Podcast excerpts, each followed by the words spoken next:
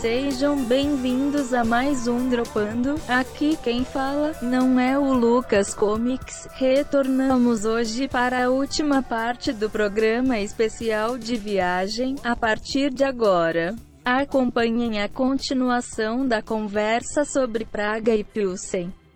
E nesse dia tava meio chuvoso. Foi o dia mais frio de toda a viagem. E choveu em vários momentos, então a gente estava meio molhado. Então, molhado, com vento e frio. E daí eu olhei assim, tinha um balcãozinho pequeno e ali tinha uma cafeteria. E do lado tinha uma porta bem estreitinha e lá dentro tinha um espaço com umas três mesas, mas bem apertado. Vamos entrar, vamos, vamos tomar um café aí. A gente entrou nesse lugar, ele nos entregou o cardápio. Lá no cardápio tinha chocolate quente. Daí a gente pensou assim, ah, vamos, vamos tomar chocolate, vamos ver qual que é. E foi a melhor decisão que a gente tomou, assim. É, porque foi um dos melhores chocolates quentes que a gente tomou. O Lucas pode falar um pouquinho sobre como que foi essa experiência desse chocolate. Não tem como deixar de falar que a gente estava com frio. Até porque a gente tinha acabado de sair daquele evento ali. E um dos motivos da gente meio que sair correndo não foi só a vergonha alheia do Rafa, mas porque começou a bater água, assim. Foi um momento que começou a chover forte. E aí a gente se molhou e tal, foi se escondendo pelas marquises dos prédios e a gente tava com frio. E aí a gente vê esse local que era claramente uma cafeteria, mas era super apertadinho. E era uma pecinha, uma salinha. A janela dessa salinha estava aberta e tinha produtos expostos na janela: pães, doces, enfim como se fosse o balcão dessa loja, que era uma mini cafeteria. Nós vimos pela janela que tinha uma mesa vaga, então nós entramos para nos abrigar da chuva. E aí pensamos, bom, vamos aproveitar e vamos nos aquecer aqui dentro, que aqui tá quentinho, legal, e pedimos o chocolate quente. E o Rafael disse que foi um dos melhores chocolates quentes que ele tomou. Eu posso dizer com tranquilidade, falo com tranquilidade. Foi o melhor chocolate quente que eu tomei na minha vida. Delicioso, assim, o negócio não tem como descrever, foi maravilhoso. Pra vocês que estão pensando, não é Nescau com leite, é diferente. A maneira como ele foi preparado é diferente. Eu acho que esse é o verdadeiro. É chocolate, eu acho que era um chocolate mesmo, derretido. Ele ali. explicou, era cacau em pó com sour cream, né, que é o creme azedo, açúcar, naturalmente, e o leite. Aí no caso ele faz, mistura o sour cream com o cacau e açúcar, bate, guarda na geladeira e ele pega aquele creme na hora que ele vai fazer, ferve o leite e coloca no leite. Aquela e... espuma de leite, né? Aquela espuma de leite e mistura aquela pasta de chocolate com o leite. E aquilo ali é o chocolate quente. Dele, no caso, a receita dele. É, a né? receita deles. Muito delicioso. Era um cara, né, um jovem assim barbudo, com um sotaque britânico, mas suspeito eu que ele era dali mesmo, de Praga, porque a menina do hostel também é de Praga e também tinha um sotaque britânico. Então, talvez seja a nossa percepção, né? O sotaque não deveria ser tão britânico assim. Mas tinha um sotaque muito bonito, muito fácil de entender. E aquilo ali foi bem reconfortante. A gente comeu alguma coisa ali. Ah, o que que tu acha que eu pedi? É, eu pedi essa torta com frutas vermelhas e o Lucas pediu o strudel. Apple strudel. Em todas é. as cidades eu pedi um apple strudel. Verdade. E o dali foi bom, o apple strudel? Muito gostoso. Ele era um apple strudel, só que ele tinha morangos, né? É isso, e foi muito bom, assim, ó. Quem for em Praga, Fala com a gente que a gente passa esse lugar, porque se ainda existir, com certeza deve existir ainda, vale a pena ali, o chocolate quente. E é aquele conceito do local inesperado, né? Porque a gente entrou ali para se aquecer. Não esperava que fosse ser tão gostoso. Teve todo o plus de ser o lugar onde a gente se sentiu confortável e tal, saiu da chuva, mas a comida era deliciosa, o atendimento era ótimo, e é aquele lugarzinho bem apertadinho, com as mesinhas apertadinhas, né? Você se senta no banquinho ali, e a mesinha era tão pequena que ele trouxe um outro banco para colocar a caneca, tá lembrado? Sim, a mesa era outro banco. Sim.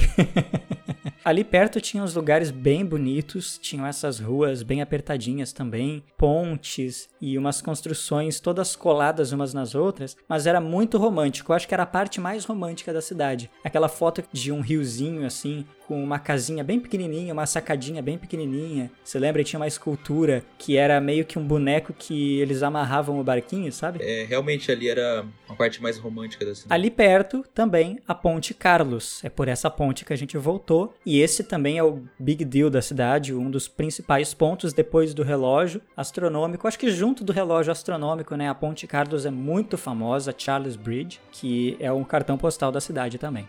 Charles Bridge, eu acho que é a primeira ponte da cidade, ela é bem medieval, eu acho que é do século XIV. Um dos portões da cidade ficava na Charles Bridge. Hoje não existe mais o portão em si, mas ainda existe a edificação onde ficava esse portão, com um sino e uma guarita né, de soldados lá em cima. Essa ponte, em vários pontos dela, você vai ver estátuas, que hoje não são mais as estátuas originais da Idade Média, foram tiradas dali, mas foram substituídas por réplicas idênticas. E são todas todas de metais. E novamente existe esse caso das estátuas com partes polidas pela mão das pessoas, uma delas é um desenho de um padre que foi jogado da janela, foi defenestrado, que eles falam, né?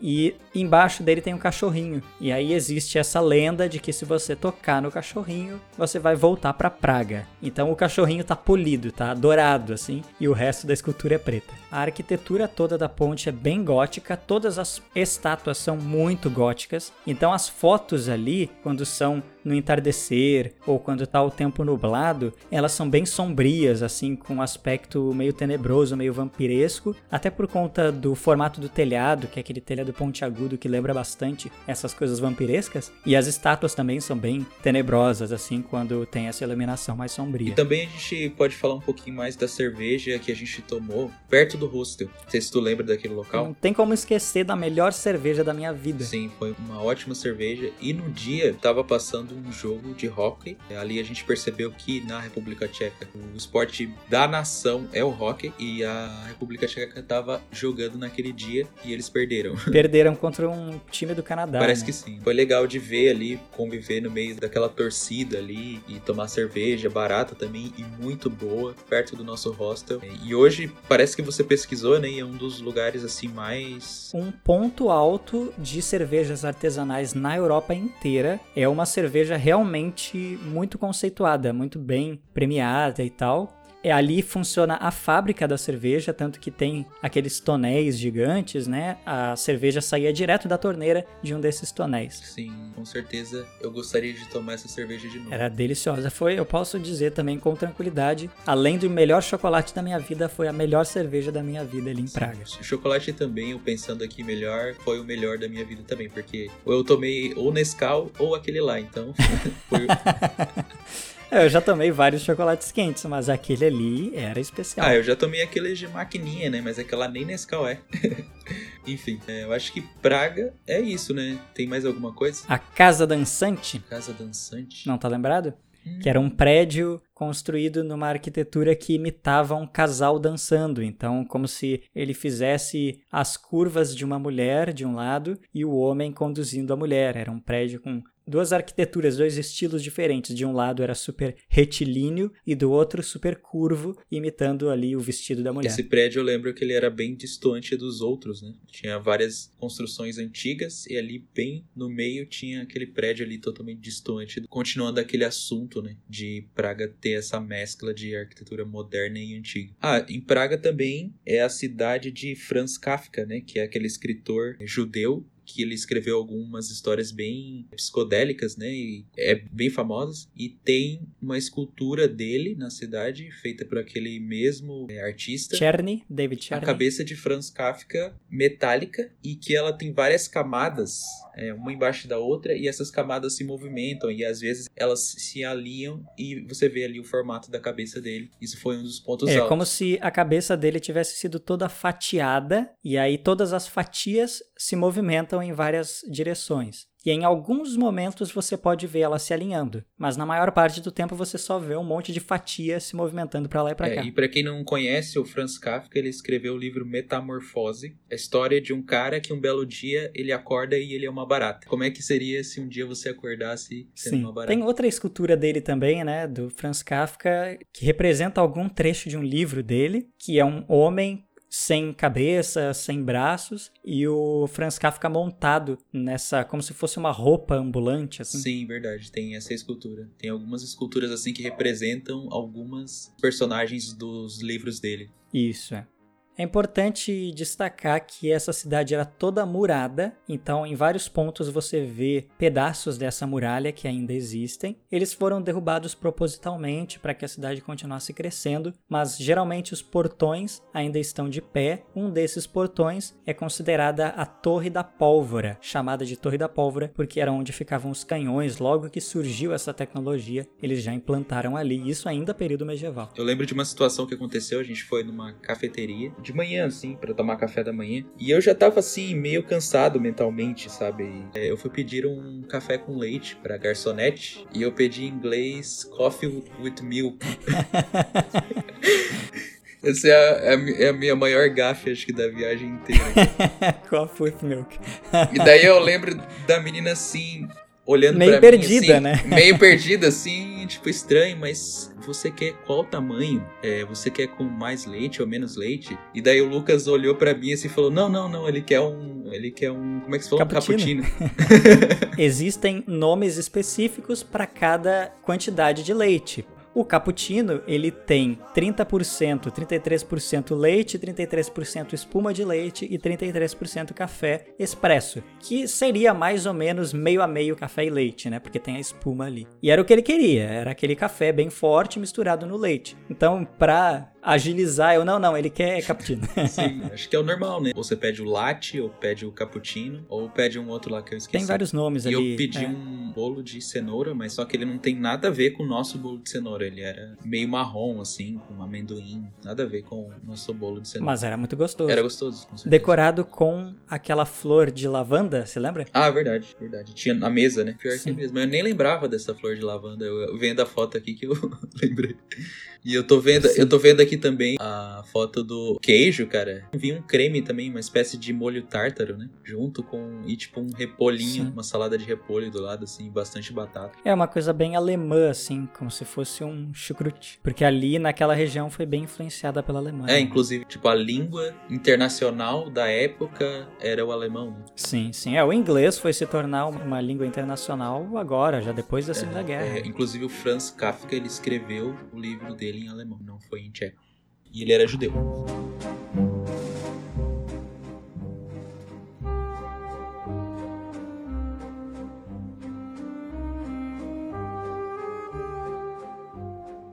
Podemos passar para Pilsen, então. Nós pegamos um ônibus, bem breve, bem rápido, uma viagenzinha de uma hora até Pilsen. Essa foi durante o dia mesmo, não precisava ser durante a noite. Saímos de manhã e chegamos ainda no início do dia lá em Pilsen. Isso, e Pilsen é uma cidade do interior, né, da República Tcheca. Como o próprio nome já sugere, é onde foi inventado a cerveja Pilsen, né? Por isso que a, a cerveja tem esse nome. Então, é uma cidade bem pequena, tem uma igreja principal no centro, mas ela não tem tantas coisas assim, a não ser esse detalhe assim, que é ali que foi inventado a cerveja Pilsen, né? Mas também lá é o lar, a fábrica da cerveja Pilsner Urquell, né? Que é uma cerveja, inclusive tem para vender no Brasil. E lá é a fábrica. E a gente visitou essa fábrica. E é uma fábrica muito antiga, mas ela já foi modernizada. Então, tanto a gente visitou a parte moderna da fábrica, como a parte antiga que agora só serve de armazenamento, se eu não me engano, né? Ou não serve para nada, só para Pra nada, é só pra exposição Só mesmo, exposição. que são os tonéis de cobre gigantes. A cidade de Pilsen era uma cidade murada, aí depois esses muros foram derrubados para o crescimento da cidade. Ela não é tão pequena, na verdade, mas para os nossos padrões ela é bem pequena, até porque ela não é uma cidade tão turística, então a gente não viu tanto movimento de gente. Só que ela tem várias coisas interessantes, como por exemplo o museu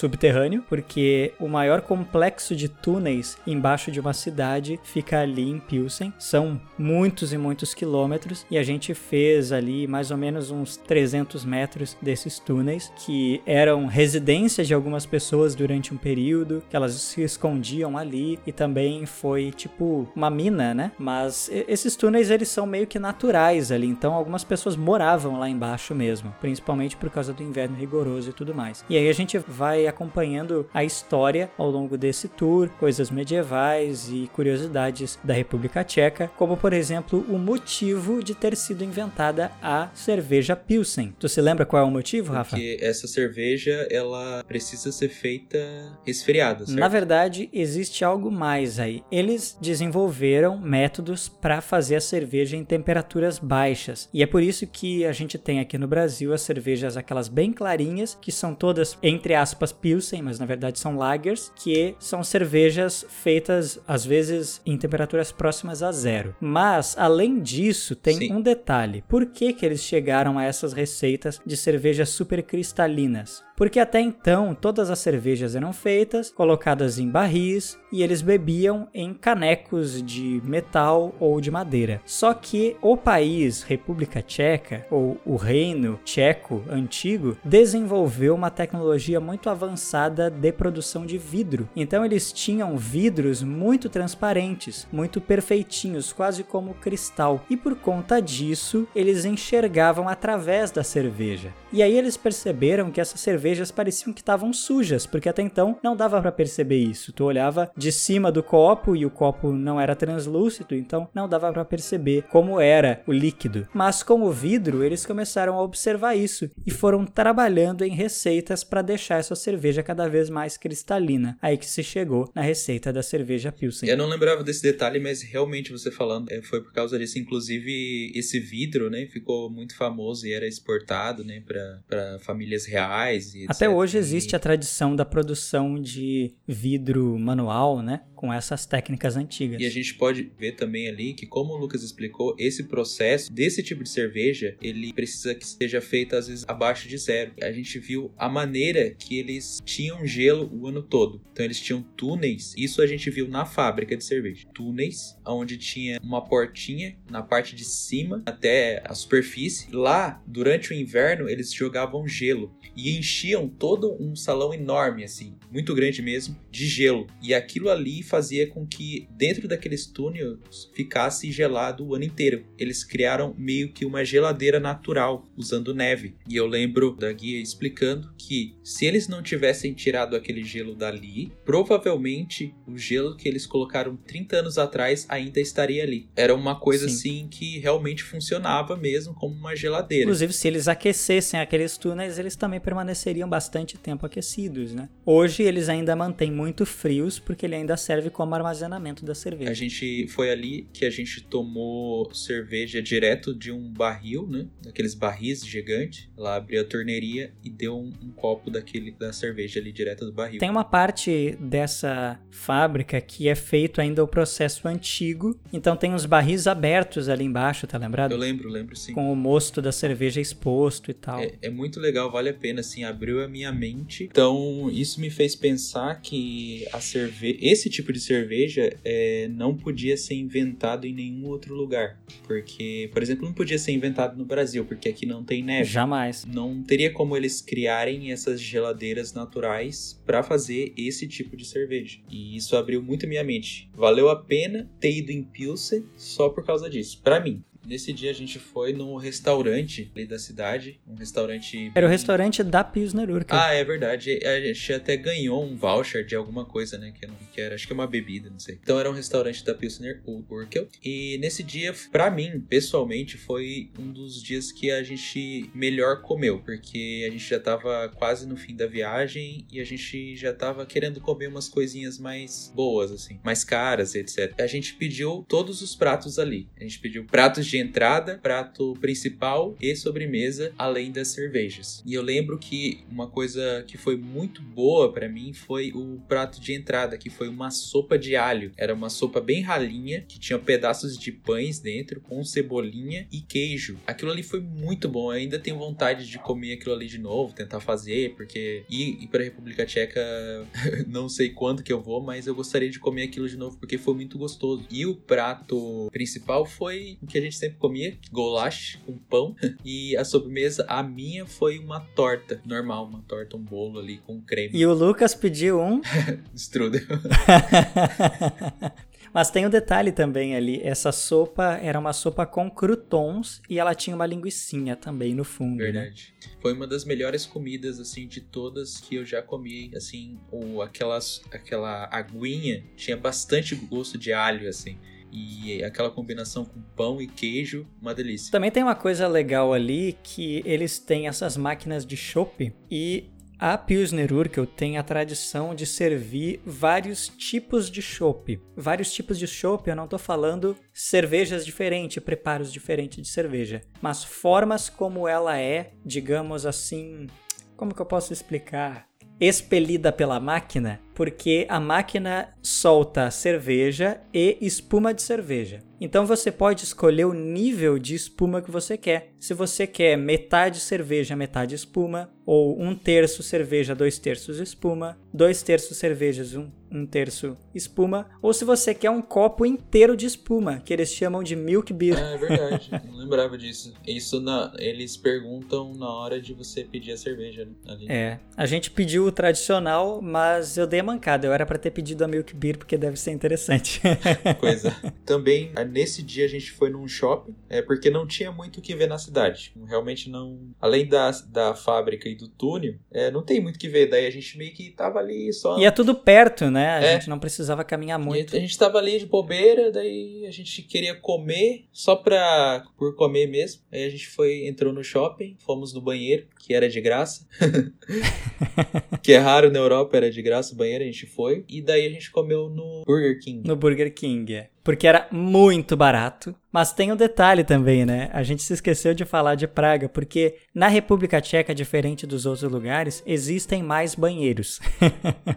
e geralmente nesses estabelecimentos grandes os banheiros são gratuitos, então no shopping tem o banheiro gratuito. Lá no shopping de Praga, que nós entramos, aquele prédio que era um prédio, mas ele tinha uma parte subterrânea. A gente entrava pela parte subterrânea e tinha um banheiro ali que era pago, logo na entrada, que custava barato, era tipo um euro ou menos. Só que tinha uma placa que dentro daquele shopping tinha banheiro de graça. E a gente pensou, vamos entrar, não vamos pagar pelo banheiro pago, sendo que tem um banheiro gratuito. Então a gente foi subindo as escadas rolantes, tá lembrado?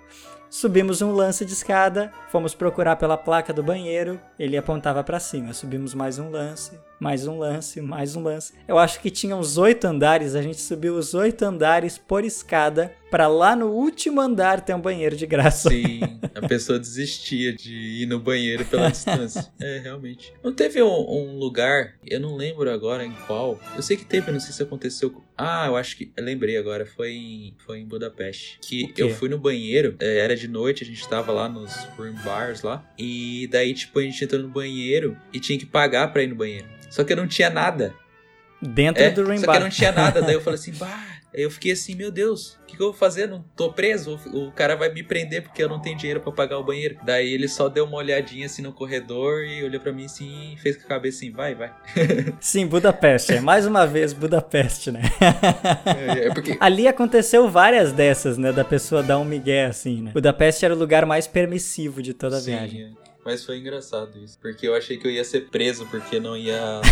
ia ser preso. não tinha dinheiro para pagar o banheiro. Ia ter que devolver o xixi. Leva o xixi aí. Ah, tem um detalhe importante de Pilsen que foi depois do shopping a gente resolveu ir na estação de trem para saber exatamente qual caminho que a gente tinha que fazer no dia seguinte. Ah, é verdade, a gente foi antes para não se perder, né? Isso. Essa estação era tinha uma abóbada bem grande, né? Bem alta assim, e tinha uma estátua bem soviética também ali. Parecia que era uma estação da União Soviética. Apesar de que Pilsen não fez parte da União Soviética, né? Mas sei lá, alguma coisa eles pegaram. Né? Talvez né? Aquela estação tivesse do lado de lá da cortina de ferro. É, pode ser, né? Vai saber. não, porque era muito soviético. As estátuas uhum. eram extremamente soviéticas. É, eu acho que foi o lugar mais soviético de toda a viagem. Tinha essa, essas estátuas dos trabalhadores, tinha lá em cima a foice e o martelo. Ali era completamente soviético. Aquela estação é, lembra muito Rússia, né? Porque a Rússia tem muito isso, que as estações de metrô, naquele caso não era metrô, mas as estações de metrô nas principais cidades da Rússia são as casas do povo. Então, As obras de arte que representavam o povo e o proletariado ficavam sempre nessas estações de metrô. E ali era muito similar, assim, tinha umas estátuas gigantes e tal. Sim, é, realmente foi a mais soviética de toda a viagem, o lugar mais soviético. E a gente voltou de noitezinha, né? A gente pegou um tram que foi o tram mais moderno de todos, assim. Por que, que eu falo que é o mais moderno? É, a gente não achou nenhum lugar para comprar ticket para ele. Então a gente tava com medo ali de, sei lá, ser multado, né? Já tinha visto gente ser multada, então a gente já tava cagado já. E nesse tram, você comprava o ticket com o cartão de crédito na maquininha, dentro dele. É, na verdade, era assim, você entrava e o local onde seria meio que um o cobrador, Sim. era só passar o cartão e ele já automaticamente validava o ticket ali. Sim, ele imprimia um ticket pra ti. Bem moderno, assim, eu acho que é. E muito, muito barato. O, a taxa do cartão de crédito era mais cara do que o valor da, da passagem. Verdade. E a gente pegou esse trem, já era de noitezinha, e fomos em direção ao hotel. E a gente passou do hotel, não sei se tu lembra, umas duas, três quadras. Sim. Parou lá na frente, desceu lá na E frente. voltou a pé, né? Voltou a pé, mas só que você lembra que a gente teve que passar num lugar bem escuro, assim. Deu até certo medo. Tinha um. Sim, tinha um túnel que passava por baixo, assim, uma coisa assim, né? E É. era todo pichado e era bem sombrio, tinha um mato do lado. Bem, bem assim, tipo, sei lá, totalmente vazio, não tinha ninguém assim, mas só que escuro, não tinha iluminação. Ali deu certo Uhum. medinho. Não sei, eu, eu, não, eu não me senti confortável. Daí a gente foi andando até o hotel. Uhum. E aí o hotel é a principal história de Pilsen. Sim. a gente passou a noite ali no hotel. A gente ficou no hotel porque Pilsen não tinha hostel, né? A única opção eram hotéis e esse era o mais barato, mas nas fotos ele tava bem ok, então beleza. O preço era quase como um preço de hostel mesmo, acho que a gente gastou 100 reais pros dois, foi bem barato. E o quarto era bem bom, tudo. O hotel em si não tinha nenhum problema de conforto, era pelo preço que a gente estava pagando. Só tinha um cheiro, Mas a questão só tinha um cheiro de cigarro no quarto, né? não sei se lembra. Então, e aí entra pra essa história do Hotel da Bruxa. Esse hotel não era bem um hotel, era praticamente uma pensão, né? O quarto que a gente ficou era um quarto bom. Mas deveria ter coisas bem piores ali pra dentro, né? Porque o- cara que entrou, ele não parecia que ia ficar num local tão branquinho e limpinho como o quarto que a gente ficou. Pode ser. E a gente chegou pra deixar ali as coisas, né? E foi engraçado porque a gente não sabia qual porta que era, porque as portas eram muito parecidas. Na foto do Booking era um prédio pintado de laranja, então seria muito fácil de achar se ele ainda estivesse pintado de laranja. A gente procurou e não achou esse fatídico prédio laranja. Mas encontramos algo que era muito parecido, embora que todas as casas ali eram muito iguais. Só que a gente foi meio que no design específico dessa construção e suspeitávamos que fosse esse lugar. Aí a gente chegou ali, não tinha campainha, batemos na porta, batemos na porta, nada. Aí a gente abriu a porta, viu que estava aberta e entrou assim, olhou lá dentro, não tinha recepcionista, não tinha nada, não tinha ninguém, tava silêncio, parecia uma casa, tinha um sofazinho. A gente pensou, ok, eu entrei numa casa aleatória aqui, né? Foi a sensação que a gente teve. Meu Deus, a gente entrou numa casa, né? Invadimos uma casa. Só que quando a gente saiu, porta fora, já íamos nos direcionando para outro lugar, abre a porta uma velhinha, corcundinha, parecia que tava brigando com a gente, mas nos chamando ali para dentro. E aí a gente percebeu então que realmente estávamos no lugar certo. Sim, e essa senhora foi o ponto alto da, da cidade, porque ela era ali a dona da, do hotel, da pensão, e ela não falava absolutamente nada de inglês. Foi o lugar que a gente foi, o primeiro lugar que a gente foi que o recepcionista não falava nada de inglês. E a gente ficou ali naquela situação de não saber o tcheco, nada, não sabe falar nem obrigado em tcheco. E a gente teve que se virar ali na língua de sinais adaptada.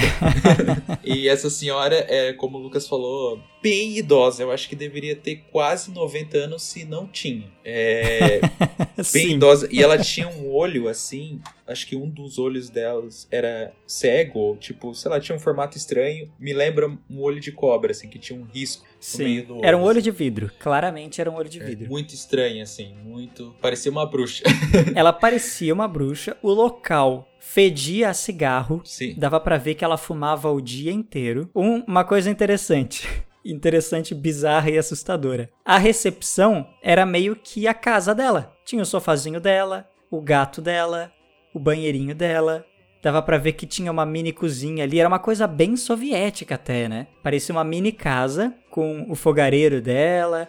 Era tudo ali naquele ambiente. A cama que ela dormia ficava ali, se lembra? E era a recepção, tinha o balcão com o tabletzinho dela, que era provavelmente onde ela recebia as notificações de reservas. Ela era moderna, aceitava reserva pelo Booking, aí tinha que pagar com dinheiro, né, na moeda deles, não podia pagar por cartão de crédito. Tudo isso já especificado lá no Booking. E era bizarro porque qualquer hora do dia ela estava ali, essa era a recepção do hotel ou da pensão, era a casa dela. Quando a gente avisa ela assim que nós não íamos tomar café da manhã e avisamos que íamos sair bem cedo e devolver a chave para ela bem cedo, a gente saiu no dia seguinte pensando assim, tá, eu vou pé por pé e vou deixar a chave em cima da mesa, alguma coisa assim. Ela tava acordada às 6 horas da manhã. e a gente chegava no local, ela já metia a cara assim, né? Era bem estranho. Não, parecia que ela já antevia que a gente tava chegando, porque ela previa que a gente estava chegando e já aparecia do nada. Sim, sim, muito estranho. E o engraçado é que a gente conseguiu se comunicar com ela, pagar ela, tudo, sem saber nada do idioma. Falar a hora que a gente ia sair, é. agradecer, tudo. No primeiro momento ela se mostrou super antipática e depois ela foi ficando simpática conforme foi nos apresentando o quarto. Aí a gente agradeceu, ela abriu um sorriso e tal. Parecia uma velhinha simpática.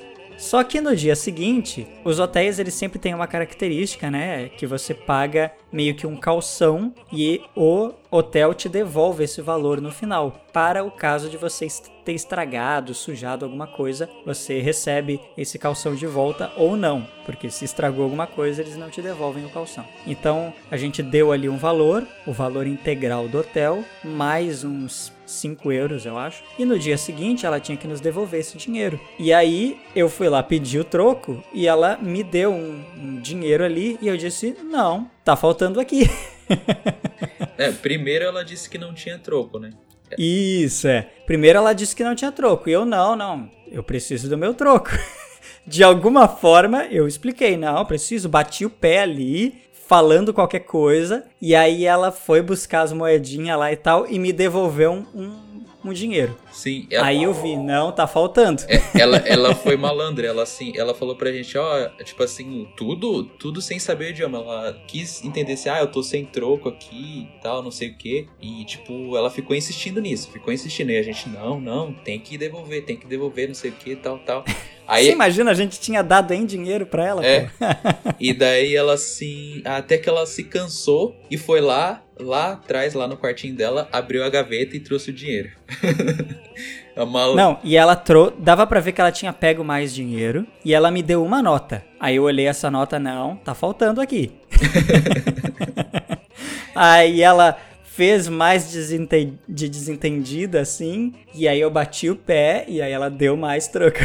é, daí ela, eu só lembro dela fazer assim, ah, tipo assim, ah, então vai, vai, pega isso aí, pega, tipo. Falando tudo em tcheco, né? Tudo em tcheco. É. Aí nos despedimos, meio na antipatia dela ali e fomos embora fomos embora pegar o trem que a gente foi para Munique daí. Fomos... Isso, e aí o atendimento no trem é aquilo que a gente tinha comentado, super bem atendido, né? O pessoal falava qual a estação que a gente ia descer e tudo mais, muito bom. E ocorreu tudo aquela história de que a gente contou no, no podcast sobre Munique, né? É, toda aquela história de ter que trocar de trem, etc. É, entre República Tcheca e Alemanha. Foi a primeira vez que a gente andou de trem ali na Europa. Trem de viagem mesmo, né? Não um trem municipal. Esse foi não o fim da viagem, porque a gente passaria mais dois dias em Munique, mas foi o último país que nós visitamos, concluindo esse circuito que começou em Munique e terminou em Munique com o nosso retorno. É isso aí então? Acabou? Ah, acabou a viagem. Agora eu vou ter que chamar o Natan para falar de Buenos Aires. É isso aí então, Rafa. Muito obrigado pela sua presença especialíssima. Em breve vou chamá-lo novamente para conversarmos sobre qualquer outra coisa, porque agora o pessoal vai ficar ansioso por convidados, né? Podemos fazer um podcast especial CCXP com vários participantes. Tá aí, ó. Beleza. Rafa, mais uma vez, muito obrigado a todos pelos seus ouvidos atentos e até amanhã. Depois eu vou fazer um fechamento melhor, vou falar alguma coisa, mas. Pi, pi, pi. Claro que não.